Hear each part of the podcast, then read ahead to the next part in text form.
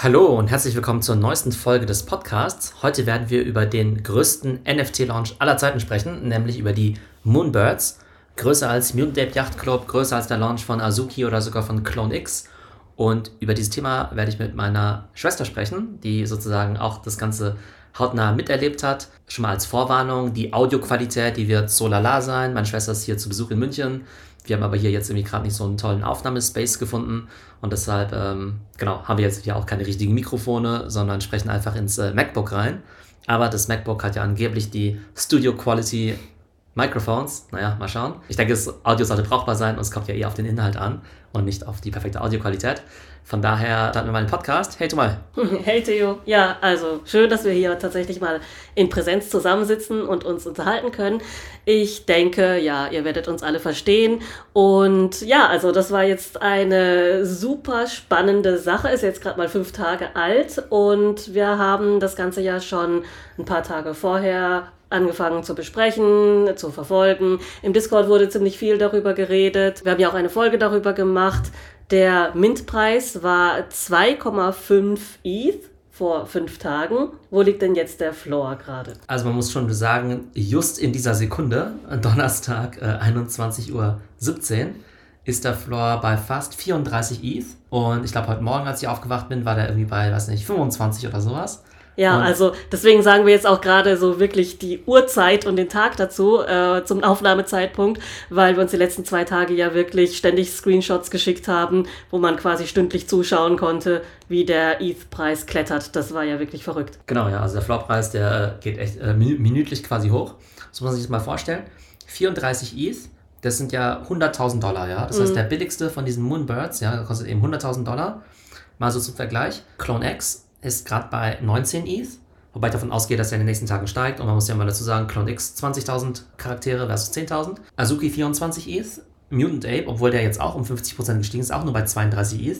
Das heißt, Moonbirds ist jetzt eben ein paar Tage nach Launch quasi schon die ja, drittgrößte Kollektion überhaupt nach Floorpreis. Platz 1 natürlich Board Apes, Platz 2 CryptoPunks, aber die zähle ich eben nie so richtig dazu, weil ja, da einfach nicht viel Die geht. wurden ja jetzt auch aufgekauft. Genau, da die geht ja nicht so sind viel. ja gar keine eigene äh, Kollektion mehr, sondern die gehören jetzt zu den Board Apes. Die wurden ja da einfach annektiert oder? Ja, genau, die wurden aufgekauft Ja. und weiß halt nicht so, was damit passiert. Und ich glaube, sozusagen unter Liebhabern wird CryptoPunks immer eine gewisse Relevanz haben, aber es ist jetzt so nicht so das Ding, wo jetzt jeder rein will. Und der Floorpreis ist ja das eine. Das Trading-Volumen war noch krasser. Und zwar hat jetzt eben Moonbirds jetzt innerhalb von fünf Tagen ein Trading-Volumen von 360 Millionen auf dem Secondary of OpenSea eben erzielt, wovon dann natürlich die Moonbirds-Entwickler natürlich wieder ihren Prozentsatz bekommen als äh, Royalties. Und diese 360 Millionen waren in den letzten sieben Tagen mehr als die Top 15 Kollektionen zusammen. Also mehr Insgesamt. als mehr als Bored Ape, Mutant Ape, CryptoPunks, Azuki, Clone X, Doodle, VFriend, Cool Cats und so weiter, alle zusammen. Ja, man hat ja eigentlich schon damit gerechnet, dass es durch die Decke geht, aber durch die Decke gehen dachte man ja wirklich so, wow, das wäre ja schon total krass, wenn sich das vervierfacht, aber es hat sich ja jetzt deutlich mehr als verzehnfacht und das innerhalb von fünf Tagen. Sprechen wir doch mal über die Minting-Nacht an sich. Da hat sich Proof Collective ja für eine ziemlich coole Prozedur entschieden, nämlich sie wollten wirklich Gas War vermeiden und haben diese Allow-List gemacht und da wurde dann ab 18 Uhr gemintet. Aber du hattest mir ja geschrieben, ab 17 Uhr konnte man auf OpenSea schon welche kaufen. Woran lag das denn? Proof Collective ist ja quasi dieser Elite-NFT-Discord, über den wir ja schon mal gesprochen haben, wo die Mitgliedschaft ja 100 ETH kostet. Ein Schnäppchen. Und ähm, genau, davon gibt es ja 1000 Leute. Und jeder von denen hat quasi zwei umsonst bekommen, die er schon ab 17 Uhr minden konnte. Das heißt, von den 10.000 Birds waren dann eben schon 2.000 dann eben weg. Und die wurden dann eben auch schon auf OpenSea ab 17 Uhr gelistet. Die Allow-List war ja für alle anderen. Und das Interessante war aber, dass zweieinhalb ETH ja schon irgendwie viel ist. Also zumindest nicht günstig, so dass nicht jeder sich da irgendwie registrieren kann für diesen Raffle. Äh, Das Krasse war aber, dass man ja dann denkt, okay, bei so einem Raffle, da registrieren sich irgendwie Millionen von Leuten. Mhm.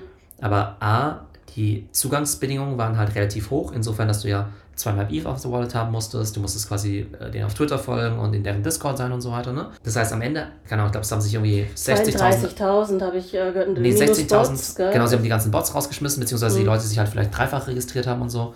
Und irgendwie bist du dann halt irgendwie bei 28.000 oder so gelandet auf 8.000 8.000, Plätze. ja. Das heißt, am Ende war die Chance halt irgendwie so bei 25 Prozent oder sowas. Was ne? halt mega hoch ist. Und also hier muss man ja sagen, was ich hier halt richtig äh, cool fand, war, dass es ähm, ja trotz dieser, dieser relativ ja, hohen Hürde ähm, mit zweieinhalb ETH und äh, so weiter, war es hier ja mega einfach, so einen Allow-List-Platz zu bekommen. Also wenn man sich mal überlegt, was man sonst alles da für einen Affenzirkus veranstalten muss teilweise, um Whitelist-Platz zu bekommen bei anderen Projekten mit monatelangen Folgen, äh, tausendmal auf Twitter teilen, umsonst Werbung für die machen, Fanart erstellen, äh, im Discord mega aktiv sein und so weiter.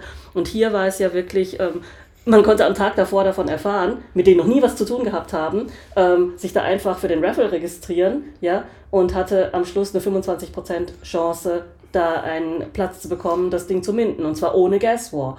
Genau, und jetzt muss man das aber noch ins Verhältnis rücken. Ja, jetzt reden wir ja immer von Ether und so weiter. Ne? Der Floor Bird, der kostet halt 100.000 Dollar jetzt, ja, der billigste. Das heißt, da sind ja auch durchaus noch seltenere dabei. Du konntest minden für 3 ETH ungefähr, also 7.500 Dollar. Also könntest du ja ungefähr sagen, dass der Profit so um die 90, sagen wir mal, um es einfach zu rechnen, grob 100.000 Dollar war. Ne? Also Floor ist ja irgendwie halt 100.000, aber wenn du jetzt noch den Erwartungswert reinrechnest und so weiter, ne? Von selteneren, sagen wir mal, du hast jetzt 100.000 Profit gemacht, wenn du diesen Raffle gewonnen hast. Die Chance war 25%.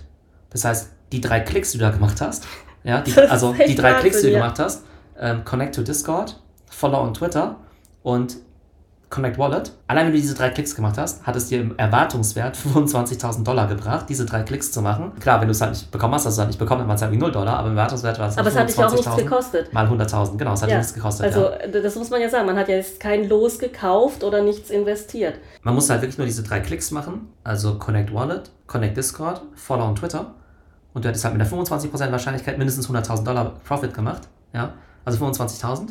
Das krasse ist aber, also ich kann ja total verstehen, wenn Leute sagen, ich habe halt keine zweieinhalb ETH in der Wallet, ich kann auch nicht mal an diesem Raffle teilnehmen, ne? Hätte man sich natürlich auch von Freunden leihen können und so weiter, ne? aber ich kann es total verstehen, wenn du es halt nicht kannst, ja. Ich kenne aber Leute, denen habe ich es quasi mundgerecht serviert, also Freunde von mir, denen habe ich halt echt so iMessages geschickt und habe gesagt, okay, kannst du auf diese drei Knöpfe drücken irgendwie, ja? Das ist eine ziemlich sichere Chance, ja. Ein paar von meinen Freunden haben es gemacht, die haben jetzt auch so ein Ding bekommen, ja. Also die haben jetzt diesen 100.000 Dollar Bird Ja. oder sowas, ne? Indem sie diese drei Klicks gemacht haben. Andere Freunde von mir, die haben es noch nicht mal gemacht Mhm. obwohl sie wissen, was NFT ist, ja. Die haben sich nicht mal die Mühe gemacht, diese drei Klicks zu machen, ne? Und das muss man halt auch mal dazu sagen, ja. Also äh, mir ist irgendwie vollkommen klar, das ist eine total abs absurde Welt irgendwie, ja. Irgendwie, dass da solche Summen im Spiel sind und so weiter, kann ich alles total verstehen. Das ist irgendwie sind Strangers, ja. Was ich aber nicht verstehe, ist, dass Leute stundenlang irgendwie recherchieren, wo kriege ich jetzt die iPhone-Hülle irgendwie 5 Euro billiger, dafür einen Gutschein oder sowas, ja. Wie lange musst du in deinem Job arbeiten, irgendwer, um halt irgendwie eine 3% Gehaltserhöhung zu bekommen Mhm. oder sowas, ne? Dann gibt es halt so offensichtliche Sachen, also wo du literally drei Klicks machen musst und die Leute machen das nicht irgendwie, ja. Ich meine, du hast ja diese drei Klicks gemacht, aber Ja, leider nicht. Also, wir haben ja mit zwei Wallets teilgenommen, mein Mann und ich. Ja. Ja. Und äh, ihr habt ja auch mit zwei Wallets teilgenommen. Und also bei 25% äh, Prozent Wahrscheinlichkeit, keiner von uns hat es gekriegt. Aber da gibt es ja wirklich viele Leute im Discord, die gewonnen haben. Also es gab ja irgendwie auch so ein bisschen ähm, ja, Gerüchte, dass weil die, äh, der Raffle nicht on-chain stattgefunden hat, sondern off-chain, dass man es nicht nachgucken konnte, dass da irgendwie hieß so, ja, vielleicht wurden welche bevorzugt, die XY mehr in der Wallet haben oder keine Ahnung was. Aber so war es ja nicht mal. Also es haben ja wirklich viele Leute auch gewonnen im Discord. Wie viele waren denn das? Wie viele Mhm. Birds gibt es jetzt im Discord? also aus unserem Discord haben sicherlich bestimmt 30 Leute gemintet, ja. Mhm. Für viele war das sogar der erste NFT. Das war echt verrückt. Ich habe das auch nachverfolgt, also in, im Discord-Thread. Und da haben wir gesagt, oh, Allowness, hier, congratulations und so weiter. Und klar, da gab es natürlich auch ein bisschen Frust bei denen, die halt äh, vielleicht keinen Platz bekommen haben. Aber es haben ja wirklich viele dann auch gemintet. Genau, für mich war es halt der erste NFT, ja. Das ist halt schon krass life-changing, ja. Also wir haben jetzt ja ungefähr 8.500 Leute im Discord. Und ich habe ja bestimmt zwei oder dreimal alle quasi getaggt mit everyone. So in den letzten Wochen, von wegen, hey, das ist Moonbirds, deshalb ist es spannend.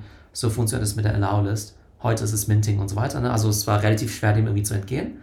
Dann haben sich halt irgendwie einige halt registriert. 30 haben jetzt halt dann erfolgreich gemintet. Das heißt, 30, 30 Leute haben mindestens halt 100.000 Gewinn gemacht am Wochenende, ja. Das ist halt so verrückt, wenn du es dir überlegst. Gerade wenn es halt dein erstes NFT ist. Ah, ah, genau, das wollte ich auch noch fragen. Haben die wirklich so viel Gewinn gemacht oder wie lief es denn? Wie viele haben denn gemintet und gleich verkauft? Als sie dann gemerkt haben, hey, es verdoppelt sich jetzt oder es verdreifacht sich jetzt, haben die dann einfach sich gefreut und diesen Gewinn mitgenommen?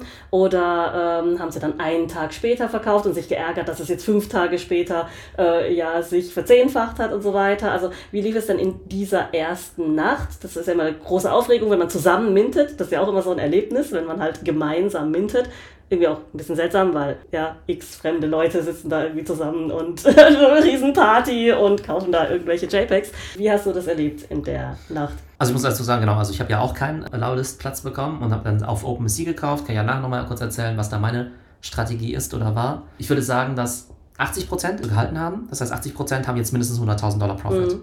Ein paar haben dann eben schon vorher verkauft. Es gab Leute, die haben bei, direkt bei 8 verkauft, ne? Und also bei 8 ETH. Das heißt, die haben ja immer noch 5,5 ETH Gewinn gemacht. Also 15.000 Euro. 15.000 Euro ungefähr. Gut, muss halt noch Steuern abzahlen, Genau, dann ja. äh, abziehen in Genau. dem Fall. Ja. Aber nicht so schlecht irgendwie, ja. ja, also, auch für diese zwei drei Klicks. Minuten, ja genau. Genau, also für in zwei Stunden. Da Aber klar, aber die Frage ist ja, ne, also irgendwie, also klar, 100.000 sind besser als 15.000, ne? Mhm. Klar, weiß natürlich irgendwie nie. Wir hatten noch einen besonderen Fall, da hat jemand eine, einen ziemlich seltenen eben bekommen, ne? Ähm, es gibt ja quasi diese Eulen und dann gibt es die halt irgendwie mit verschiedenen Mützen und verschiedenen Fällen und so Wie weiter. immer bei diesen Kollektionen. Aber hier war ja das Besondere, dass man das sofort wusste. Genau, es gab jetzt nicht diese Reveal-Phase, dass du erstmal nicht wusstest, was es irgendwie ist, ähm, wie jetzt zum Beispiel bei den Reagenzgläsern oder so, sondern sobald du quasi gemintet hast, hast du sofort deine Eule gesehen. Mhm. Aber du weißt natürlich am Anfang jetzt nicht genau direkt, wer welche jetzt irgendwie selten ist oder sowas, ne? Weil die ganzen Statistiken, Rarity-Tools und so weiter da noch nicht so ganz up-to-date sind, aber du hast natürlich ein Gefühl dafür. Und einer von uns hat im Discord hat eine extrem seltene Eule eben gemintet, ja. Ich würde sagen, das ist eine Top 100 Eule, also von 10.000, also so ein Prozent Mhm. seltenste. Aber wahrscheinlich sogar noch besser irgendwie fast, ja. Also seltenste sozusagen nach der Statistik, aber wahrscheinlich tatsächlich so Top 50 eher, ne? Genau, und da würde mich gleich deine Meinung interessieren.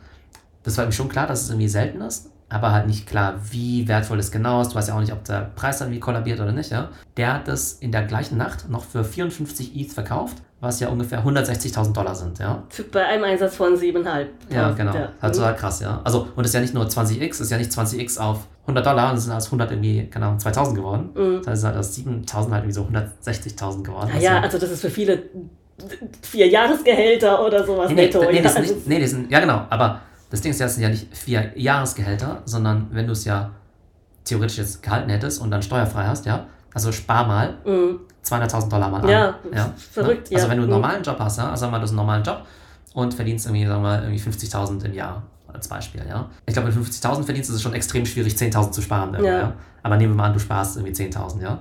Dann musst du ja quasi 20 Jahre arbeiten, um halt diese 200.000 irgendwie zu sparen, was ja verdammt viel Geld ist. Ja, Und klar. Und du irgendwie meistens geht ja dieses Geld für irgendwas anderes dann nochmal drauf. Ja. Auto Ja. oder was weiß ich, was da kaputt. Klar, also das ist halt richtig, richtig viel Geld. Ja, genau. Und es halt kann natürlich schon so ein bisschen so life-changing sein, Mhm. dass du halt sagst, boah, irgendwie entweder ich find- Anzahlung für ein Haus, Anzahlung für ein Haus oder ich finde meinen aktuellen Job total doof, jetzt wechsle ich meinen Job oder sowas. Ne? ein Jahr Sabbatical Ja. und dann noch investieren, weiter äh, anlegen das Geld oder wie auch immer, ja. Jetzt ist es so, die Person hat ja eben diese 54 ETH ja realisiert in der ersten Nacht. Der Floor für diese Art von ähm, sozusagen Seltenheit, Trade, ist im Augenblick bei 170 ETH, ja? Ja. Also eher so 500.000, ja? Und wenn du jetzt in der Situation gewesen wärst, du hast gerade eben gemintet, bist vielleicht jetzt auch nicht so tief in diesem NFT-Game irgendwie drin und hast vielleicht jetzt auch nicht so mega viel Geld oder sowas, ja, als Beispiel, ne? Und du hast jetzt die Möglichkeit, das für 150.000 zu verkaufen, also jetzt erstmal so in dieser Nacht, ohne jetzt irgendwie zu wissen, was irgendwie danach damit passiert. Hättest du das gemacht, ja oder nein? Ja, lustigerweise haben wir, also mein Mann und ich haben da auch vorher drüber gesprochen, so ja, wenn wir diese zweieinhalb ETH jetzt einsetzen und für uns ist es wirklich viel Geld, also ich meine, wir sind da nicht so dabei, dass wir halt damit ETH um uns schmeißen können und halt viermal zweieinhalb äh, ETH-Mints machen können und wenn einer davon trifft, ist gut und äh, ja, die anderen drei können wir verschmerzen oder so, ja. Ähm, so ist es nicht, sondern das ist für uns halt wirklich so ein ähm, Invest, was halt treffen muss. Da haben wir uns halt schon überlegt, so okay, gut, wenn es jetzt eine sichere Sache ist und es geht äh, 4x, ja, würden wir es dann sofort verkaufen und uns darüber freuen und sagen, okay, gut, mit dem Geld investieren wir jetzt weiter.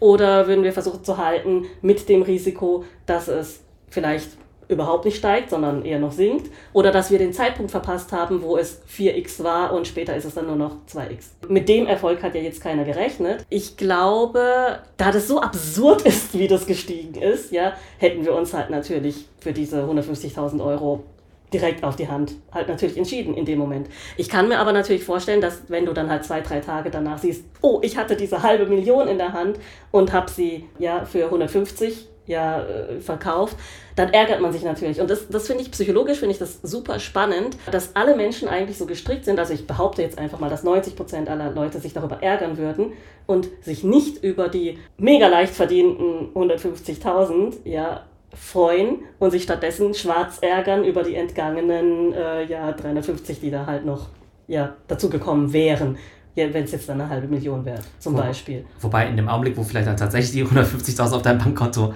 landen, dafür, dass du wie so ein komisches rotes Eulenskelett irgendwie gezogen hast, dann denkst du vielleicht auch, Ah ja, auch nicht so schlimm. Ja, klar, also denke ich auch, aber ich denke, es ist halt äh, super schwer, sich da halt irgendwie davon frei zu machen. Also vor allen Dingen in diesem Space oder in dieser Dynamik und in so einem Thread, wo alle dann hin und her chatten und man sieht es dann, was andere dann damit verdienen oder was andere, also vielleicht auch nicht unbedingt jetzt in diesem Discord, aber irgendwelche fremden Leute auf OpenSea.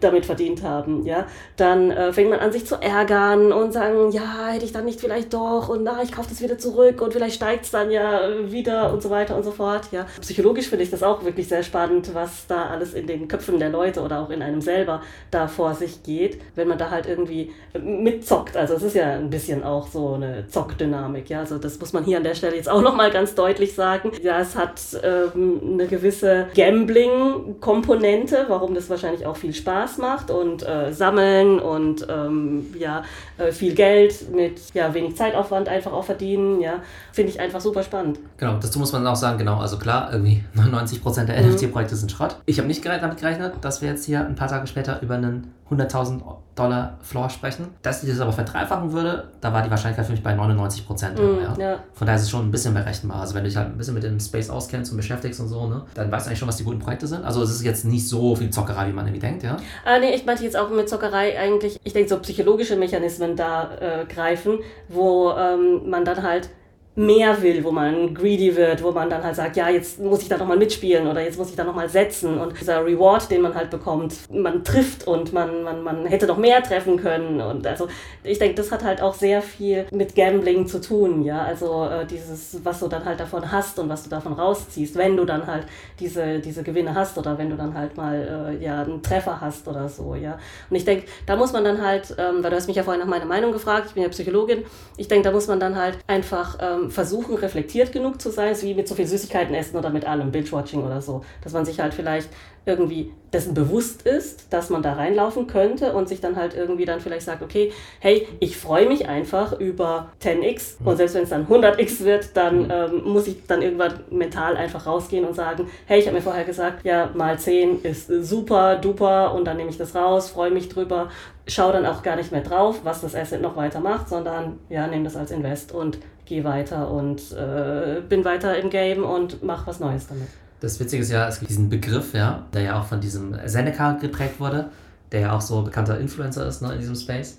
Und der spricht ja immer von Infinite Regret. Mhm. Ja, und er meint, dieser NFT-Space ist ein Infinite Regret, weil egal was du machst, ja, wenn du ein Board Ape hast, warum hast du nicht fünf Board Apes, ja? Wenn du einen Clone X hast, warum hast du nicht fünf Clone X? Wenn du äh, ja für 100.000 verkauft hast, wieso hast du nicht gehalten, bis es 200.000 ist und ja, so weiter. Genau, ja. ja. also von daher, es gibt einfach so viel, aber das zeigt halt auch einfach, dass es unglaublich viele ähm, Opportunities auch einfach gibt. Ich glaube halt, dieses Long-Term Ne, also quasi, man spricht ja mal von den Diamond Hands, dass du halt Sachen lange hältst, oder von den Paper Hands, dass du halt sofort verkaufst oder sowas, ja. Das Ding ist halt, dass so dieses Diamond Handing ist halt gar nicht so einfach, weil ein Jahr ist halt, zum Beispiel wenn es um das Thema Steuern geht, ne, ein Jahr ist halt im NFT-Space wie halt so zehn Jahre. Mhm. Ich weiß ja nicht, ob da die Welt untergegangen ist oder Ja, so. und du weißt ja auch gar nicht, ob vielleicht in einem Jahr sich niemand mehr dafür interessiert. Ja. Ja, oder halt irgendein Scheiß passiert, mhm. irgendwie kommt das Projekt in Verruf wegen einer blöden Meldung und dann äh, ja, ist das ganze Ding halt irgendwie äh, nicht mehr interessant für viele Leute. Aber du musst halt sehen, so ein Board Ape, der ist jetzt ja der billigste Board Ape, ist ja heute eine halbe Million wert fast, ne? oder mhm. 400.000, ne? plus diesen Airdrop, der da gekommen ist und Mutants und so weiter. Also jeder, der sich ja wie so ein Board Ape gekauft hat vor einem Jahr für 200 Dollar, ähm, hat ja mindestens 600.000 verdient mhm. oder sowas. Ja? So, an welcher Stelle hättest du jetzt der Person sagen sollen, wann war ein guter Zeitpunkt zum Verkaufen? Ja. Bei 5.000? Ja, 5.000, hey, voll krass. Du hast aus 200 5.000 gemacht, ja? bei 10.000. Du hast aus 200 irgendwie 10.000 gemacht, ja. Verfünfzigfach deinen Einsatz ja. Mhm. So, wenn du jetzt irgendwie 10.000 verdient hättest und jetzt siehst, okay, du hättest halt jetzt 700.000 machen können oder sowas, ne? Also ich denke es halt immer, es gibt natürlich nicht so ein allgemein äh, gültiges Ding, ne? aber ich denke halt, also A ist natürlich sehr, sehr selten, dass solche Chancen überhaupt kommen. Aber für mich ist halt immer so dieses Ding, es gibt ja so gewisse Beträge, die sind so halt so, ist natürlich für jeden anders so kalibriert, ja. Aber es gibt halt so Beträge, die sind so nice to have und andere sagen, die so total life-changing. Mhm. Ja? Wenn du zum Beispiel ein Student bist, ja, wenn du jetzt einmal 1000 Euro extra hast, dann sagst du, ja geil, jetzt kaufe ich mir davon ein neues iPhone oder ich fahre in Urlaub oder sowas, ja. Aber wenn du irgendwie, was mal 50.000 hast oder sowas, dann denkst du, boah krass, irgendwie jetzt starte ich mit einem eigenen Startup und keine Ahnung, mach halt irgendwas anderes damit, ne? Oder auf einem anderen Level sagst du halt, okay, jetzt kann ich mir davon eine Wohnung anzahlen oder wie auch immer, ne? Also ich glaube halt irgendwie, das Interessante ist ja, glaube ich, irgendwie da, wo es halt signifikant irgendwie dein Leben irgendwie ändert. Und von daher, glaube ich, lohnt sich halt wie schon halt, eher auf die Upside zu schielen, wenn du es dir quasi leisten kannst. Ja, auf jeden Fall. Also, aber da muss ich sagen, da finde ich es dann halt so, so gesehen so ein bisschen nicht direkt unfair, aber einfach eine Charakteristik von diesem Space auch mal wieder, dass die, die halt einfach viel Geld haben und viel Geld einsetzen können, halt unproportional viel mehr Geld da rausholen können, wie jetzt äh, Leute, die halt das eben nicht gerade liquide haben. Und äh, zweieinhalb ETH zu haben, um da halt mal so ein JPEG zu kaufen, das ist wahnsinnig viel Geld. Ja, also für mich zumindest, für viele andere, die damit spielen, nicht. Ähm, ich habe es ja sogar gemacht, aber ich hatte jetzt wirklich genau diese zweieinhalb ETH, um mitzuminden und nicht um am Gas War teilzunehmen für diese restlichen 80, äh, die jetzt unter 3000 Wartelistenplätzen hätten gebintet werden können. Also da hast du ja dann gesagt, so ja, okay, gut, im Endeffekt hätte es sich sogar gelohnt, jetzt ein oder zwei ETH Gas einzustellen, ja, aber das war bei mir auch einfach nicht mehr drin, weil ich genau diese zweieinhalb ETH hatte zum Minden. Und ich habe jetzt dann auch ein bisschen nachgelesen, da haben Leute in diesem Twitter-Feed dann auch geschrieben bei Moonbirds, sie haben teilweise wirklich fast ein ETH Gas verloren. Also ich weiß jetzt nicht, ob es stimmt, ja, man hätte für ein ETH Gas minden können, aber äh, das Problem bei diesen Gas Wars ist ja, dass es halt einfach weg ist. Natürlich würde es sich lohnen, nochmal 3000 Euro drauf zu zahlen, wenn man dann halt hinterher ein Ding hat, was 100.000 Euro wert ist. Wenn aber man 3.000 Euro zahlt für nichts, dann ist das halt, ja, für viele der Jahresurlaub oder sowas, ja, mit, der, mit den Kindern oder so. Ja, und das ist dann halt scheiße. Und ich glaube, ähm, ja, niemand möchte 3.000 Euro halt irgendwie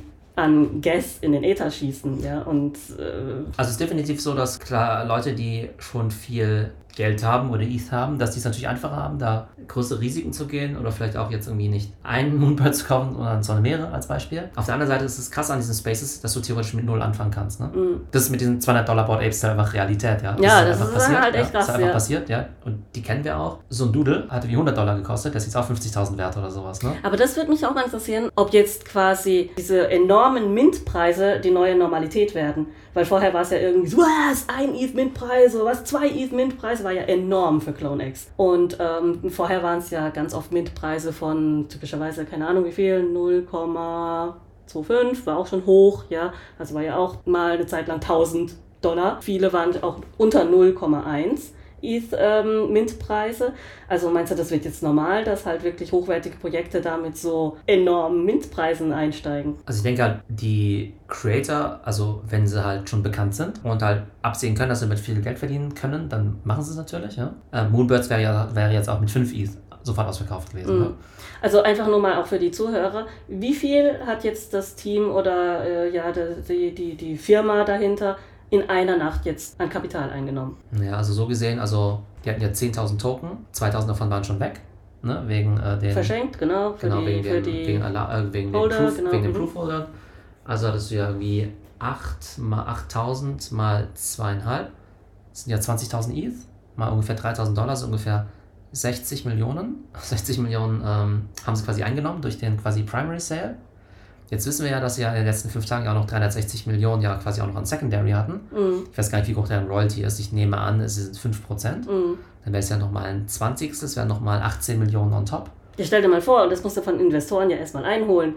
Also als Firma, ja, wenn du da gehst und versuchst, das irgendwie von ja, das, Investoren zu kriegen. Aber das ist das so. Interessante, ne? Da, und da kommen jetzt verschiedene Sachen zusammen. Also in Summe haben sie jetzt so um die 80 Millionen geraced, ja. Im Prinzip ist es wie eine Seed-Finanzierung von Startup. Mhm. Also Seed, also Seed im Sinne von nicht weil es ein kleiner Betrag ist, sondern Seed, weil es halt so früh ist, ja. Die haben 0% Anteil an ihrer Firma abgegeben dafür. Mhm. Das haben halt irgendwie Bilder von Eulen rausgegeben. Ja, also echt. Und theoretisch können die jetzt halt die 80 Millionen krass. nehmen und damit jetzt halt irgendwie irgendeine krasse Web3-Firma bauen oder sowas. Ne? Also entweder sind es halt einfach nur dieser Club halt, dieser Eulenclub oder so, ist ja auch profitabel.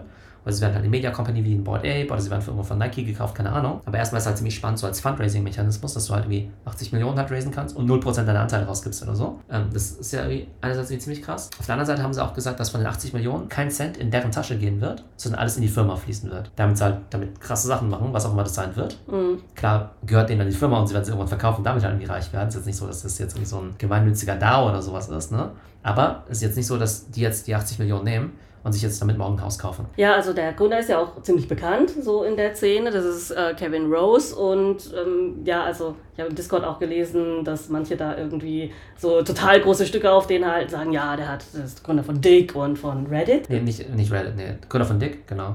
Der Gründer von Reddit kommt deshalb ins Spiel. Das ist ja der Alexis Ohanian. Mhm. Der ist jetzt so ein VC, also Venture Capitalist. Und der ist halt auch recht präsent in diesem ganzen äh, Ah, okay, NFT-Space. also- und die sind irgendwie so auch Kumpels und so. Und Der ist da irgendwie auch involviert, oder? der wird da wahrscheinlich irgendwie auch involviert sein, vielleicht auch als Investor oder so. Aber der Kevin Rose selbst, genau, ist halt dieser Gründer von Dick, wobei jetzt Dick jetzt auch nicht Also, so eine gesagt, krasse Story ist. Ich habe gedacht so, okay, was ist dick? Ich habe das nie benutzt, ja, Ja. und ich meine, ich bin echt schon lange auch im Internet unterwegs und hat mir jetzt nichts gesagt, aber was verspricht man sich denn jetzt von dem? Die Frage ist ja immer, okay, was macht jetzt dieses Projekt so erfolgreich? Ne? Warum Mhm. sind es jetzt die Affen und die Eulen, aber nicht die Wildschweine und die Raben? Ne? Mhm. Und da gibt es immer so diese Checkliste, dass du halt sagen kannst, naja, was macht so ein Team so erfolgreich?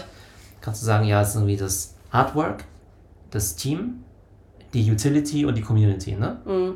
Jetzt können wir mal vielleicht, ne, diese vier Dinger, ne? Also können wir vielleicht mal zu jemandem einfach mal zwei Sätze vielleicht sagen. Artwork, also wie findest du das Artwork? Also ganz nett, ja, aber jetzt auch nicht überragend. Also es sind halt, ist halt Pixelart. Hm. Es sind Pixeleulen, die sind zum Teil ganz süß, aber reißt mich jetzt ehrlich gesagt nicht vom Hocker. Also ich finde, die haben sich jetzt auch nicht großartig Mühe gegeben. Und wie du mir auch schon gezeigt hast, sind auch die ganzen Trades jetzt halt irgendwie zusammengeklaut, im Prinzip, ja, von äh, anderen Kollektionen. Also da haben sie sich jetzt auch nicht großartig was einfallen lassen. Also die Skelette kommen von den Cool Cats irgendwie, dann gibt's Aliens, dann gibt's äh, ja irgendwie, also jetzt nichts, was jetzt irgendwie total mega besonders wäre. Also Artwork würde ich jetzt mal sagen, ist jetzt nicht gerade Kunst. Und das muss ich dazu sagen, ja, also dieses Klauen ist so ein bisschen gang und gäbe, Mhm. zumindest, ne, also irgendwie Pixelart, ganz klar natürlich CryptoPunks inspiriert. Ja, Irgendwelche Tiere, also zum Teil sehen ja manche von den Dingern aus wie Pudgy Penguins, ja. Ja, so als Vögel also quasi, ne? total. Also Und diese, diese Tiere, da gibt's ja auch schon Dann diese welche Trades Sand am. Meer, Dann ja. haben sie halt welche von Azuki geklaut und manche von Bored Apes und manche von irgendwas. Ne? Das heißt, wenn ich dann irgendwann meine Panda-Kollektion rausbringe, ja, Bedienen wir uns einfach auch. ja genau, vollkommen legitim. Ja. Das heißt, wenn ja. es da dann den Azuki-Panda gibt, ja, Mhm. Oder äh, meinetwegen Panda, der irgendwie. Gibt es auf jeden Fall einen Cosmic Panda, einen goldenen Panda. Genau, ja, kann, äh, es ist vollkommen legitim, weil das die großen Projekte auch so machen. Aber Artwork kann man sagen, so irgendwie so solide. Ne? Dieses Team ne, mit diesem Kevin Rose, also ich finde auch, dass der größer gemacht wird, als er ist. Ja? Also ist jetzt nicht irgendwie, keine Ahnung, Elon Musk oder Mark Zuckerberg oder Mhm. so. Auf der anderen Seite ist es jetzt halt auch nicht irgendwie einfach irgendwie nur so ein verkiffter Typ, der jetzt mal an Photoshop rumgespielt hat und jetzt halt irgendwie so ein paar Bilder irgendwie launcht oder so. Das heißt, der weiß halt schon, wie man Companies macht. Und obwohl jetzt Dick aus meiner Sicht jetzt nicht so krass groß war, hat er es ja trotzdem für 100 Millionen oder so verkauft damals oder Mhm. so. Und der scheint irgendwie ziemlich krass vernetzt zu sein. Das heißt, der hat jetzt auch viele Kollaborationen, wo man sich eben erhofft, dass wenn man jetzt irgendwie so Moonbird-Inhaber ist, dass man dadurch irgendwie auch verschiedene Utilities irgendwie bekommt und so weiter. Ne? Und jetzt könnte man sagen, okay, der Typ ist jetzt nicht Elon Musk, aber viele von den Gründern sind ja einfach so anonyme Typen von Pixelmon oder sowas. Also es ist natürlich schon gut, ne, jemanden zu haben, der halt wenigstens ein halbwegs angesehener Unternehmer irgendwie ist. Ja? Also kannst du sagen, okay, das sind die Leute, die wissen schon, was sie machen. Zumindest auch aus dem Tech-Bereich und man verspricht sich irgendwie ja, Web-Anwendungen von jemandem, der weiß, was er tut. Genau, oder es halt einfach halt durch sein Netzwerk halt Utilities bekommst und so. Eine Utility, die ja ziemlich spannend ist, ne, das ist eigentlich ziemlich witzig, ne? Also, da haben wir uns jetzt nicht schon so totgelacht, ne? Weil die halt gesagt haben, okay, eine der Utilities wird sein, dass je nachdem, welchen Trade du hast, du halt verschiedene Sachen bekommst. Zum Beispiel, es gibt jetzt ja gerade diese Eulen mit diesem Hoodie oder was, mit dem Kapuzenhoodie. Jetzt hieß es irgendwie, okay, wenn du den Hoodie hast, die Hoodie-Eule, dann kriegst du irgendwann so einen krassen Hoodie, den besten Hoodie irgendwie überhaupt zugeschickt. Der irgendwie beste Qualität für 200 Dollar oder sowas, ja. Also die Hoodie-Eule kostet im Augenblick 150.000 Dollar. Ja, dann kriegst du einen Seiden-Hoodie dafür Ja, mit einer also- Eule drauf oder Genau, so. ja. Mit deiner Eule drauf natürlich. Genau. Oder du kriegst irgendwie dann irgendwann so 250 Sticker von deiner, von deinem NFT quasi zugeschickt oder so. Ich finde es irgendwie trotzdem halt ganz witzig, ja, weil das ja schon so ein Engagement ist, ja. Du kriegst ja, Ja. immerhin irgendwas, ja. Ja, immerhin. Und ich meine, wenn man wirklich so personalisierte, also auf seine Eule äh, customized Items dann irgendwie bekommt, physisch, ja, ist das ja auch wirklich ganz nettes Kundenmanagement. Ja, ja, definitiv. Falls es so ist, bis jetzt sind es ja nur Gerüchte. Äh, nee, das haben sie schon. Haben sie schon ja, genau, angekündigt. ja. Mhm. Aber eine Sache, die ja recht innovativ ist, ist das sogenannte ähm, Nesting, ja. Und Nesting bedeutet ja quasi, du hast die Eule und du schließt sie quasi, beziehungsweise lässt sie quasi ihr Nest bauen. Also was sie halt machen wollen, ist, dass du quasi das Ding einfach nicht verkaufst irgendwo, ja.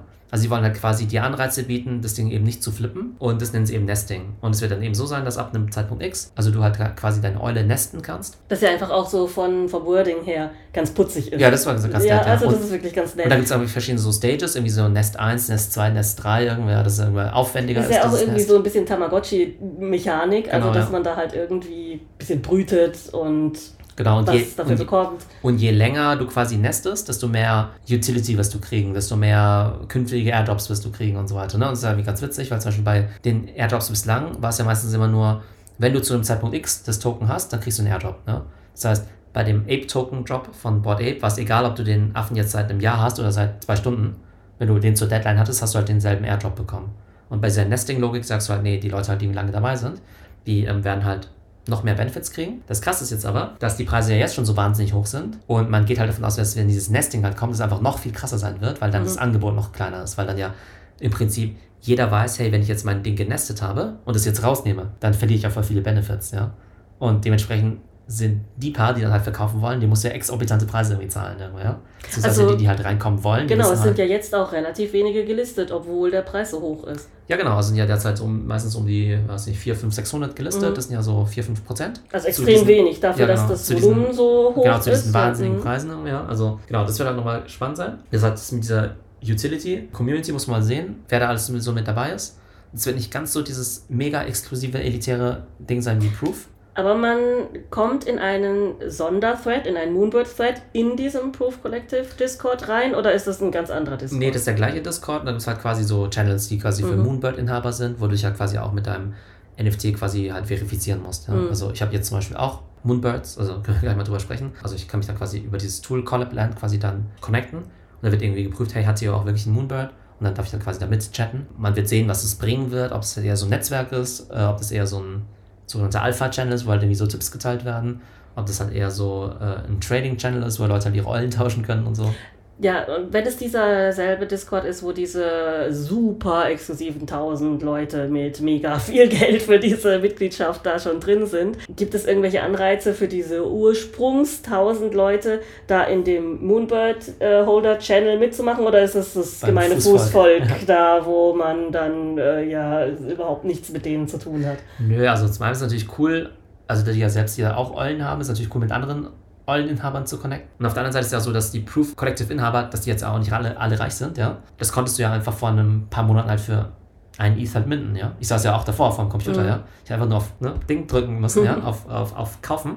Ich wollte sogar auch kaufen, dann ist irgendwie sowas Banales wie. Aber das ist auch wieder so ein interessantes Ding, ja. Da ist vielleicht sowas Banales dazwischen gekommen wie Abendessen oder sowas, Ja, ne? ja. Gut, Und- ich meine, es sind ja auch so viele Sachen, die man da halt irgendwie minden kann. Ja. Das konnte man das hier wissen, dass das dann irgendwann 90 ETH sind. Nee, nee, das nicht. Aber das Krasse ist halt, ne? Der Unterschied halt zwischen, aber wenn man quasi es eh schon kaufen wollte, hast du dich Mhm. ja schon mal ein bisschen ähm, quasi erkundigt zumindest, ne? Ja. Aber der Unterschied zwischen halt in dem Augenblick, ich gehe zum Abendessen oder ich gehe nicht zum Abendessen, ist halt, dass der Proof Pass an sich halt 100 ETH wert ist, plus diese zwei Eulen sind 70 ETH wert. Mhm. Das sind 170 ETH, das sind halt irgendwie fünf, halbe Millionen Dollar irgendwo, ja? Halt der Unterschied von, ich bin zum Abendessen gegangen und hab's irgendwie vergessen und dem Ding irgendwo, ja? Also klar, nachher weiß man es immer besser, was halt irgendwie schon krass, dass es halt, halt diese Dinger immer gibt. Aber was ich damit eigentlich sagen möchte, es gibt auch ganz viele normale Leute, die halt einfach diesen Pass gemintet haben irgendwie, ja? Und so ein ETH irgendwie und halt immer noch Teil des Clubs sind, ja? Und ich glaube, dass die halt auch sozusagen jetzt, ähm, na, sozusagen die Proof-Leute können bei Moonbird mitmachen und die Moonbird-Leute aber nicht unbedingt jetzt im Proof-Channel. Mhm, gut, aber das äh, lässt einen ja schon wieder so ein bisschen das Ganze etwas optimistischer sehen. Erstens, dass das nicht nur ein Game ist, wo halt die äh, äh, super reichen Leute, die hier mit ETH um sich schmeißen können, mitmachen können, sondern dass es auch immer wieder mal ja, Mints gibt für ein ETH, vielleicht sogar unter ein ETH, ja, wo man dann halt einfach mal mitmachen kann. Also ehrlich gesagt, die Leute, die jetzt halt mit ETH um sich schmeißen, das sind aber oftmals Leute, die halt mit Null angefangen haben. Also, du meinst, sie haben dann erstens mal ETH für wenig Geld gekauft und dann haben sie mal irgendwann angefangen, günstige NFTs zu kaufen Ich die allein, zu flippen. a- a- oder allein, allein jetzt, ne? Allein jetzt 30 Leute aus unserem Channel haben jetzt so eine Eule. Ne? Also klar, du musst es zweieinhalb ETH mitbringen, was nicht wenig Geld ist, aber es ist jetzt auch nicht ultra viel Geld irgendwie. Also muss jetzt nicht mehr Millionär sein, Mhm. um jetzt halt diese drei ETH zu haben oder sowas. Ne? Manche sind Studenten, manche sind Young Professionals. Jetzt hast du halt jemanden, der jetzt halt einfach jetzt 100.000 Dollar Startkapital hat. Ja? Mm, ja, das ist echt Vielleicht kauft er sich ein ja. Auto damit, aber vielleicht startet er damit jetzt seine große NFT-Karriere, ja, und ist jetzt der Typ, Oder die Typin, die jetzt halt mit ETH um sich schmeißt, aber die hat halt irgendwie vor einer Woche halt auch nur diese zweieinhalb ETH irgendwie so zusammengekratzt. Ja, Mhm. vielleicht wärst du jetzt der Mogul, ja. Wenn du jetzt gemintet hättest, ja, dann, dann Na, immerhin habe ich mal mitgemacht, dann da bin ich schon aber, äh, ganz aber glücklich da hättest drüber, du jetzt die goldene Eule gezogen und hättest jetzt halt die für 200 ETH irgendwie geflippt Mhm. irgendwer und wärst jetzt irgendwie so der Wal oder sowas. Ne? also ja, ähm, ist ein definitiv ein Vorteil, wenn du halt irgendwie schon Geld hast. Aber der Space ist ja so, dass es jetzt ja nicht die Leute sind, die jetzt irgendwie, ich sag mal, McKinsey-Partner sind oder so, die jetzt sagen, boah, jetzt steige ich in diesen Space ein und kaufe mich da jetzt ein, weil die es meistens gar nicht checken, ehrlich gesagt. Mhm. Und auch viel zu risikoavers sind. Ja, es ist jetzt nicht so, dass es ja jetzt die Millionäre sozusagen jetzt in den NFT-Space reingehen und sich jetzt irgendwie Affen kaufen oder was. So ist es halt nicht. Ja, sondern Sonst- das ist jetzt halt die Möglichkeit, wo Millionäre gemacht werden. ja, genau, da werden Und, Millionäre halt gemacht. Ja. Ja. Also klar, mit allen Risiken, die es damit gibt. Ne? Es laufen jetzt nicht nur Millionäre rum. Aber es ist halt einfach möglich, mit einer gar nicht so kleinen Wahrscheinlichkeit, da halt wirklich ein gutes Ergebnis für sich zu erzielen. Mhm. Ne?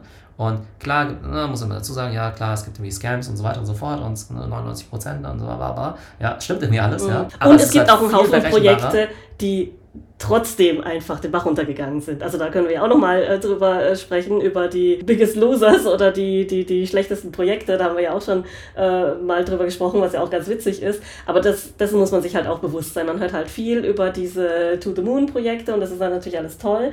Aber äh, also das Risiko ist schon real, dass man da auch einfach seinen Einsatz verlieren kann. Ja, definitiv, ja genau. Und äh, jeder ist natürlich auf der Suche nach einem neuen Board Ape, aber Mhm. das Ding ist halt, das, den gibt es halt öfter, als man denkt. Ja. Ja. Ja, das habe ich jetzt zum Beispiel auch festgestellt. Ich meine, wann, wann war der Clone X-Mint? Das war im Dezember. Das Ja, kommt genau. einem schon ewig vor. November, ja. Dezember, genau. Ja, genau, Dezember, Im glaube ich. Oktober war Doodle. Ähm, Also ja, Doodle, über das sprechen wir ja nicht so oft, ja. Aber der Mint war extrem billig. Mhm. Wenn du Doodle halt gemintet hast, da ist halt dein Geld auch fast verhundertfacht, ja. Ja, das ist echt Wahnsinn. Und da denkt man ja dann äh, wirklich so, oh mein Gott, ich habe die, die Gelegenheit verpasst und so weiter. Und irgendwie kommt jetzt alle paar Monate so ein Ding um die Ecke. Deshalb kann man auch sagen, ja, einerseits irgendwie äh, Infinite Regret, ja, aber auch Infinite Possibilities, ja. Das heißt, der nächste Moonbird Launch kommt bestimmt, ja. Und man lernt halt jedes Mal neu dazu. Ich habe jetzt auch viel neu dazu gelernt. Meine Strategie ist auch nicht so ganz aufgegangen, ja. Und ja, wenn der nächste große Job kommt, werde ich auf jeden Fall auch ein paar Sachen anders machen. Ja, zum Beispiel. Ich habe ein bisschen zu knapp geplant, würde ich mal sagen, ne. Irgendwie ähm, bin ich ja viel irgendwie investiert in verschiedene Sachen gerade, ne? Mutant Apes und Clone X und verschiedene Dinge. Und ich hatte jetzt einfach nur gesagt, okay, gut, jetzt habe ich halt so ein Budget irgendwie, um halt irgendwie so Moonbirds zu kaufen. Bin ja nicht auf die Allow-List gekommen und dann habe ich halt irgendwie gesagt, okay, man muss ja eigentlich, ähm, dann gucke ich mal, ob ich auf, auf OpenSea ein paar Eulen kaufen kann. Zum Beispiel irgendwie fünf Stück für jeweils fünf oder sowas, ne? Oder fünf für vier idealerweise. Ne? Ich glaube, ich hatte irgendwie so ein Budget von 20 ETH oder sowas reserviert, irgendwie auch mal zu sagen, ich kaufe mir jetzt wie so im Idealfall wie so 5 Eulen für 4, obwohl ich ja eigentlich schon wusste, okay, es geht ja eigentlich auf sehr 7,5. Mhm. Also es war eher so, ich hatte eher gehofft sozusagen, dass es sich auf 7,5 etabliert sozusagen, mittelfristig, aber ich halt genug so Paper Hands erwische, die halt für 4 oder 5 verkaufen, sodass ich halt irgendwie Und trotzdem sich halt schon freuen, wenn sie Ja, genau. einfach ihr Geld ja, verdoppelt verdoppeln, haben. genau. Und da wollte ich auch abzielen, ne? Dann war es ja bei mir auch so, dass ich dann gesehen habe, boah, das geht irgendwie auf 8, aber es geht irgendwie nicht runter, ja. Mhm. Da habe ich mir schon gedacht, okay, gut, das ist mir irgendwie zu teuer, das will ich aber nicht. Ich will jetzt nicht irgendwie zu zwei Eulen, irgendwie habe ich auch getweetet, ne? Ich will jetzt nicht irgendwie zum Preis von einem Clone X jetzt zwei Eulen, zwei Floor-Eulen kaufen oder sowas, ne? Und dann bin ich am Samstag auch schlafen gegangen. Ich habe am nächsten Tag aufgewacht, habe irgendwie gesehen, der Floor ist irgendwie 11. Jetzt habe ich gesagt, ja, okay, gut, das, das, das geht to the moon irgendwann, ja. Da habe ich mir halt irgendwie so eine Eule gekauft, die jetzt irgendwie nicht Floor ist, ja. Aber das finde ich auch spannend. Darüber hatten wir es ja schon mal, dass Leute irgendwie äh, sagen, nee, 5 i zahle ich auf keinen Fall oder 8 so, "Ah, was, 15? Ach, jetzt muss ich für 20 einkaufen. also, Ja, genau, ja. so, Also der Floor war dann 11. Ich habe mir dann eine für 15 gekauft, die halt so nicht super rare ist. Also nicht, also eigentlich gar nicht rare, aber mir ganz gut gefallen hat. Aber jetzt auch nicht Floor ist. Die hat irgendwie so eine ganz coole Brille und so einen ganz coolen Hut und so, ne? Aber das heißt, ich habe ja quasi statt 11 ja 15 bezahlt. Das heißt, ich habe ja quasi 12.000 Dollar Aufpreis bezahlt, damit die eine coole Brille hat und einen Mhm. coolen Hut oder sowas, ja. Also nicht, damit sie cool aussieht, sondern weil es auch ein bisschen seltener ist. Naja, auf jeden Fall habe ich dann quasi mit meinem 20 ETH-Budget, konnte ich mir so gesehen ja nur eine Eule kaufen, ähm, anstatt wie erhofft irgendwie vier oder fünf. Warum hast du nicht zwei vom Floor gekauft? Weil, also manchmal sagst du ja auch äh, im Discord, in manchen Diskussionen, ähm, habe ich auch schon öfters mal gelesen, dass du öfters mal gesagt hast, so ja, es ist vielleicht sogar mal besser, einfach mehrere vom Floor zu kaufen, wie ein ganz teures. Ja, genau, aber da war, das war da keine Option mehr, weil der Mhm. Floor schon bei 11 war. Ja, Genau, ja. Und ähm, genau, ich hatte ja zu dem Zeitpunkt halt nur 20 in der Wallet und konnte mir einfach keine zwei Floors mehr kaufen. ah, okay, ich dachte Ich hätte mir am zwei, Tag für davor- zwei, zwei für elf, Ja. jetzt mal ja 22. Ja, genau. Nee, ich hätte mir am Tag davor vielleicht, also 2 für 8, das wäre zum Mhm. Beispiel der Move gewesen, aber Ja. da war es mir ja noch zu teuer. Dann habe ich dann erst, als der Floor bei 11 war. Aber es hat sich trotzdem total gelohnt, weil ich glaube, die Eule, die ich gekauft habe, für 15, also der Floor ist jetzt gerade bei 34, meine ist ja ein bisschen besser als Floor. Vielleicht ist er jetzt auch schon mehr, seit wir reden. Wir reden ja jetzt auch schon seit, einer halben Stunde. Ja, genau. Vielleicht ist es ja jetzt schon wieder mehr. Genau, ja, aber das halt auch so, ne? Also die ist jetzt quasi jetzt irgendwie so, keine Ahnung, vielleicht 45 wert, ja. Also hat sich ja auch verdreifacht, ja. Mhm. Von daher jetzt, also auch gut. Also natürlich wäre es besser gewesen, zwei Floors zu kaufen, zwei für 16 statt eine für 15. Aber alles gut, ja. Und was ich halt noch gemacht habe, ist, dass ich jetzt noch getradet habe. Ich habe eigentlich meinen Lieblings-Mutant Ape getradet, der eigentlich ziemlich cool aussieht. Auch nicht mega selten ist, aber halt eigentlich sehr, sehr cool aussieht, weil er so diese Board Ape-Mütze hat und irgendwie diese 3D-Brille und Mhm. so, ne. Der ist eigentlich ziemlich beliebt. Und den habe ich jetzt getauscht gegen einen relativ seltenen Moonbird. Und es ist halt aus meiner Sicht halt so ein ganz spannender Gamble, weil Moonbird, da weiß man ja noch überhaupt nicht, in welche Richtung es geht, ja. Also jetzt geht es irgendwie zu dem Moon, ja, aber man weiß es ja nicht so genau. Und Mutant Ape ist natürlich irgendwie total etabliert und so. Das heißt, ich tausche im Prinzip einen Blue Chip, also quasi einen, ich sag mal, mittelseltenen oder coolen Mutant Ape von einem absoluten Blue Chip gegen Potenzial, Gegen einen Newcomer. gegen, den, gegen, gegen etwas Selteneres von der Newcomer-Kollektion, Mhm, ja. ja. Im Augenblick sieht es für mich nach einem ganz guten Win-Win aus, weil Mutant Ape in den letzten Tagen auch so um 50% im Floor gestiegen ist. Und bald kommt ja der Board Ape Metaverse Landed Drop und da wird es sicherlich auch wieder Airdrops geben für Mutant-Inhaber. Das heißt, der sozusagen mein Tauschpartner kriegt dann vielleicht auch wieder einen Airdrop in Wert von X ETH oder sowas. Ne? Von daher glaube ich, dass es irgendwie Win-Win war, weil mein Tauschpartner halt gerne bei Mutant Ape auch gerne dabei sein möchte. Mhm. Auch, aber es ist halt auch wieder interessant, ne? weil dieser Board Ape Club, der hat einfach so eine hohe Attraktivität, dass Mhm. Leute sagen, ja, da möchte ich halt mit dabei sein. Ja, Ja, möchte klar, halt das ist auch sein, ständig ja. in den Medien. Ja, ich und möchte halt mit dabei sein, ja. Ja, einfach Und- etwas, was bekannt ist, Und die wollen das halt lieber mit dabei so sein, ist. genau, als halt die Moonbird. Ja. Mhm. Und ich habe halt, ja, vielleicht hat er auch zwei Moonbirds. mh, Also, nee, der, nee, der hatte einen, einen. Aber ich habe ja zwei Mutant Apes in dem Fall gehabt. Das Ja. heißt, ich habe mein ja, Mutant Ape und also das heißt, du bist da immer noch drin, ja. Genau, ja. Klar, im Nachhinein ist man immer schlauer, ja. Wäre halt einfach die richtige Strategie gewesen. Immer sozusagen Liquidität vorausgesetzt, irgendwie, ja. Also wenn man halt schon weiß, dass es halt quasi das neue Blue Chip ist, einfach so viele zu kaufen, wie es halt irgendwie geht. ja. Ja, klar. So wie es halt irgendwie geht, irgendwie, ja. Also es gibt ja auch Leute, die haben sich halt irgendwie so zum Beispiel so 10 Azuki Beans gekauft, als sie halt bei zwei waren, ne? Mhm. Also 20 ETH, natürlich total viel Geld, ja. Aber es gibt halt schon Leute, die das haben. Und Ach, da gab es ja auch dann einen, das habe ich auch im Discord gelesen, der hatte zwei Allow-List-Plätze und hat aber nur einen gemintet. bei was? Bei Moonbirds jetzt. Ernst? Ja? Also, hast, das hast du nicht Nee, habe ich gelesen? nicht gelesen, ne? Nee, irgendwer hatte zwei Allow-List-Plätze oder ein Freund von jemandem aus dem Discord hatte zwei Allow-List-Plätze und hat aber nur einen gemintet, weil er meinte, ja, er wollte nicht gleich zwei minten. Und dabei hätte er ja dann quasi äh, direkt in diesen drei Stunden, ja, es gab ja ein drei Stunden Mintfenster, hätte er ja einen minden können und sofort von dem Erlös von dem hätte er den zweiten minden können und hätte da noch Gewinn gemacht und einen noch gehabt, ja. Also, ja, Das ist ein 100.000 Dollar Mistake, irgendwer passiert halt, ja. Genau, übrigens, unser Floor ist jetzt gleich wieder bei 35, ja, wenn wir telefoniert haben. Das heißt, der Vogel ist wieder um 6.000 Dollar teurer geworden, seitdem wir irgendwie sprechen. Nee, irgendwie total verrückt, ja. Und also da passieren einfach die ganze Zeit irgendwie so crazy Sachen. Es ist total genial, ja. Das ist ja unfassbar. Es ist halt unfassbar natürlich, wenn du überhaupt irgendwie die Möglichkeit hast, an eins von diesen Dingern ranzukommen, irgendwie, Mhm. Aber sozusagen diese Whale-Strategie, ja, ist halt zu sagen, ich identifiziere diesen Blue Chip und schaffst halt irgendwie viele von denen zu kriegen, ja. Das ist jetzt halt hier sozusagen im Mint nicht möglich gewesen, weil du jetzt nicht einfach irgendwie 20 von den Eulen minden konntest. Das Mhm. ging halt einfach nicht. Aber die hättest du halt im Secondary halt irgendwie kaufen können, ne? Und bei Das fand ich wirklich auch sehr gut gemacht von Proof Collective, muss ich sagen,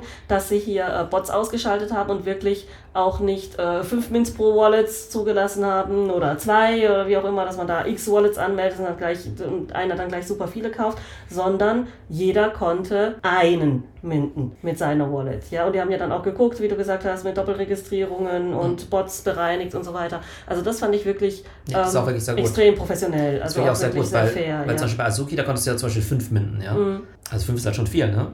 Und bei Clonix konntest du sogar unendlich viele minden, Ja. ja. Also hättest ja, also, also ich habe ja auch mehrere gemintet, ja. Und da gibt es ja auch andere Leute, die ja äh, hunderte gemintet Mhm, haben ja. oder so. Äh, ist natürlich irgendwie gefundenes Fressen für die Whales dann. Aber du willst natürlich auch nicht, dass die Whales sich halt irgendwie alles einverleiben. Und so Ja. kannst du halt immerhin noch sagen, hey, es gibt jetzt immerhin x tausend Holder von diesen Birds. Und ich finde es ja auch total super, wenn du jetzt, ich sag mal, relativ, also ich freue mich A, für jeden, der so eine Eule jetzt hat. Aber halt besonders für die, die vielleicht eher so NFT-Newcomer sind. Mhm. Also, weil bei uns im Discord gibt es ja auch Leute, die haben halt irgendwie schon, weiß ich, zwei Clone X oder sowas, ja. Und für die, für die vergieße ich jetzt keine Tränen, wenn sie jetzt keine Eule bekommen Ja. haben oder so. Oder für Leute, die so ein Board Ape haben, ja. Und dann so, ja, okay, gut, die haben es jetzt nicht gerade so nötig. Aber für welche, für die ist halt wirklich, ähm, also für jeden, glaube ich, ist es signifikant. Aber für Leute, die gerade ganz am Anfang sind oder sowas, natürlich noch viel mehr. Von der freue ich mich natürlich total. Und von der macht es nämlich schon Sinn, dass jetzt nicht ganz so viele Whales das halt irgendwie alles schnappen. Aber man sieht jetzt halt schon, dass die Whales jetzt halt auf dem Sekund Sekundärmarkt halt versuchen, alles wegzukaufen. Mhm. Dadurch Ja, aber zumindest verdienen dann halt wenigstens normale kleine Leute daran. Ja, ja, Ja, also äh, so einem Wal kannst du ja wirklich was für exorbitante Preise einfach verkaufen. Ja, und dann haben ja Mhm. alle damit gewonnen. Ja, also äh, die Whales haben genug Geld gemacht, dass sie auch irgendwie mehr oder minder geschenkt gekriegt haben oder irgendwie auf der Straße aufgelesen. Naja, und das können sie. naja, das nicht. Also die, man muss ja schon ein bisschen was dafür tun. Um Man muss schon ein bisschen was dazu, dafür tun, aber also es ist jetzt nicht so wie ja der, der jetzt ja erst anfängt. Ja. ja. Also das heißt, ähm, wenn die dann halt nicht gleich vom Mint alles wegkaufen, sondern Leuten das abkaufen, die das gemintet haben, ist es halt schon eine genau, ja, viel bessere halt Situation. Genau, dann kommt ja. Äh, insgesamt mehr Geld rein, weil die Creator, die kriegen dann ja, äh, ja vom, vom Sekundärverkauf auch noch ihre Royalties. Ähm, die Leute, die es gemintet haben, auf eine faire Art und Weise, ohne jetzt von einem Whale da ausgebotet zu werden, die hatten überhaupt eine Chance, da reinzukommen. Mhm. Ja? Und die Whales, die haben ja, äh, ja irgendwann halt einfach so viel ETH angehäuft, dass es denen halt nicht wehtut, jetzt dann halt diesen etwas höheren Preis zu zahlen, wie alles vom Minted dann wegzukaufen. Mhm, ja. ja. Also so gesehen finde ich, ähm, kann man äh, ja da äh, sich da wirklich auch was abgucken von Proof Collective, weil es gibt ja, da können wir auch ein andermal nochmal drüber reden, es gibt ja da wirklich äh, sehr, sehr verschiedene Minting- Experiences und sehr, sehr verschiedene ähm, Mint-Management-Strategien. Ja. Äh, ja, Strategien. ja. Auch die Kundenzufriedenheit mit dieser Minting-Experience, die unterscheidet sich ja enorm. Es gibt ja total verpatzte Mints und es gibt ja Mints, wo super Shitstorms hinterher dann erstmal äh, ja, gebändigt werden müssen von den Community Managern, weil alle mega wütend sind wegen, was weiß ich, was allem, was da alles schief gelaufen ist bis jetzt bei verschiedenen Mints. Und hier ist es ja wirklich ähm, total smooth gelaufen. Genau, ja. Also genau, das, das haben sie auf jeden Fall gut gelöst. Ich bin eigentlich auch dafür sozusagen, dass man sozusagen eine breitere Holderstruktur hat, ja. Und dann genau die Whales, wenn sie halt wollen, dann sollen sie halt im Nachhinein halt für 8 oder 10 oder 20 ETH irgendwie mhm. einkaufen oder so. Oder auch jetzt irgendwie der in so einem Discord, der halt sein Ding für 54 ETH verkauft hat. Das hat er irgendwie auch an so einen Whale irgendwie halt verkauft, ja halt für 54 ETH. Aber dann ist das Geld jetzt sozusagen halt erstmal an einen kleineren sozusagen gewandert. Aber da gibt es halt auch so Szenarien. Also das Ding ist halt, die Leute, die können es ja nicht gut einschätzen, ja. Ich meine, 54 ist total cool, ja. Es gibt ja auch irgendjemanden, nicht bei uns im Discord, aber das siehst du ja, der hat halt jemand so eine goldene Eule, die halt mega selten sind, ja. Hat halt eine, die für 6,5 verkauft und die ist halt 200 wert, ja. Die hätten wir snipen sollen. Naja, also genau, und also 200, ja, also versus 6 ist halt, das ist halt schon crazy. Nee, genau, aber mein Learning ist jetzt, aber nur als Beispiel, was ich hätte machen sollen, ist, ich hätte zum Beispiel so ein, ich habe ja mehrere Clone X, ich hätte zum Beispiel einfach einen Clone X, theoretisch, für 30 ETH meinetwegen irgendwie so liquidieren können. Sogar wenn ich irgendwie langfristig Clone X cool finde, ja, also was ich jetzt finde. Aber ich hätte einfach so ein 30 für, für 30 ETH liquidieren können und mir dafür irgendwie so vier Bird Floors zu kaufen. Und da die ja so gestiegen sind, hätte ich ja meinen alten Clonix wieder zurückkaufen können. mit vollem Profit oder sowas, ja. ja also jetzt mal, ja quasi 0-0 gewesen. So jetzt mal so fies und Steuern mal kurz außen vor gelassen oder mhm. sowas, ne? Aber es gibt ja auch irgendwie, ne? Und das ist halt irgendwie das, so das Ding, ne? Und von daher habe ich da wieder so ein bisschen was gelernt, ja. Das heißt, mhm. beim nächsten Drop würde ich halt irgendwie gucken, dass ich halt einfach noch mehr sozusagen Liquidität habe weil das halt so diese großen Chancen sind. Ne? Und davon gibt es halt so ein paar im Jahr. Ja, genau. Und das ist halt, glaube ich, so für jeden die Chance, jetzt bei diesem Spiel mitzuspielen. Und klar, weiß man, wird man nicht immer die richtige Information bekommen. Dann wird es wieder Leute geben, die halt zu faul sind, diese drei Klicks zu machen. Man ist irgendwie busy, ist mir irgendwie auch schon mal passiert. Ähm, man traut der Sache irgendwie nicht ganz und so, ne? Aber es gibt genug Chancen und ich glaube, das ist halt einer der Gründe, ähm, weshalb es sich auf jeden Fall auch lohnt, sich auch mit dem Thema zu beschäftigen. Ja, und wir warten einfach aufs nächste Projekt. Ich werde versuchen, irgendwie ein bisschen Geld bereitzuhalten und werde da auf jeden Fall am Ball bleiben und äh, auch beim nächsten wieder teilnehmen. Genau, und äh, dann gibt es immer wahrscheinlich das äh, Update wenn wir dann gesehen haben, dass äh, die Birds dann irgendwie die Board Apes geflippt haben, ja, vom Floorpreis und dann äh, sind die irgendwie alle bei äh, 50 ETH und dann haben wir plötzlich bei uns im Discord irgendwie zig Leute, die alle so ein 50 ETH, äh, eine 50 ETH Eule haben. Alles klar, dann sind wir mal gespannt, was weiter passiert. Genau, bis, bis zum nächsten Mal. Ciao. Ciao.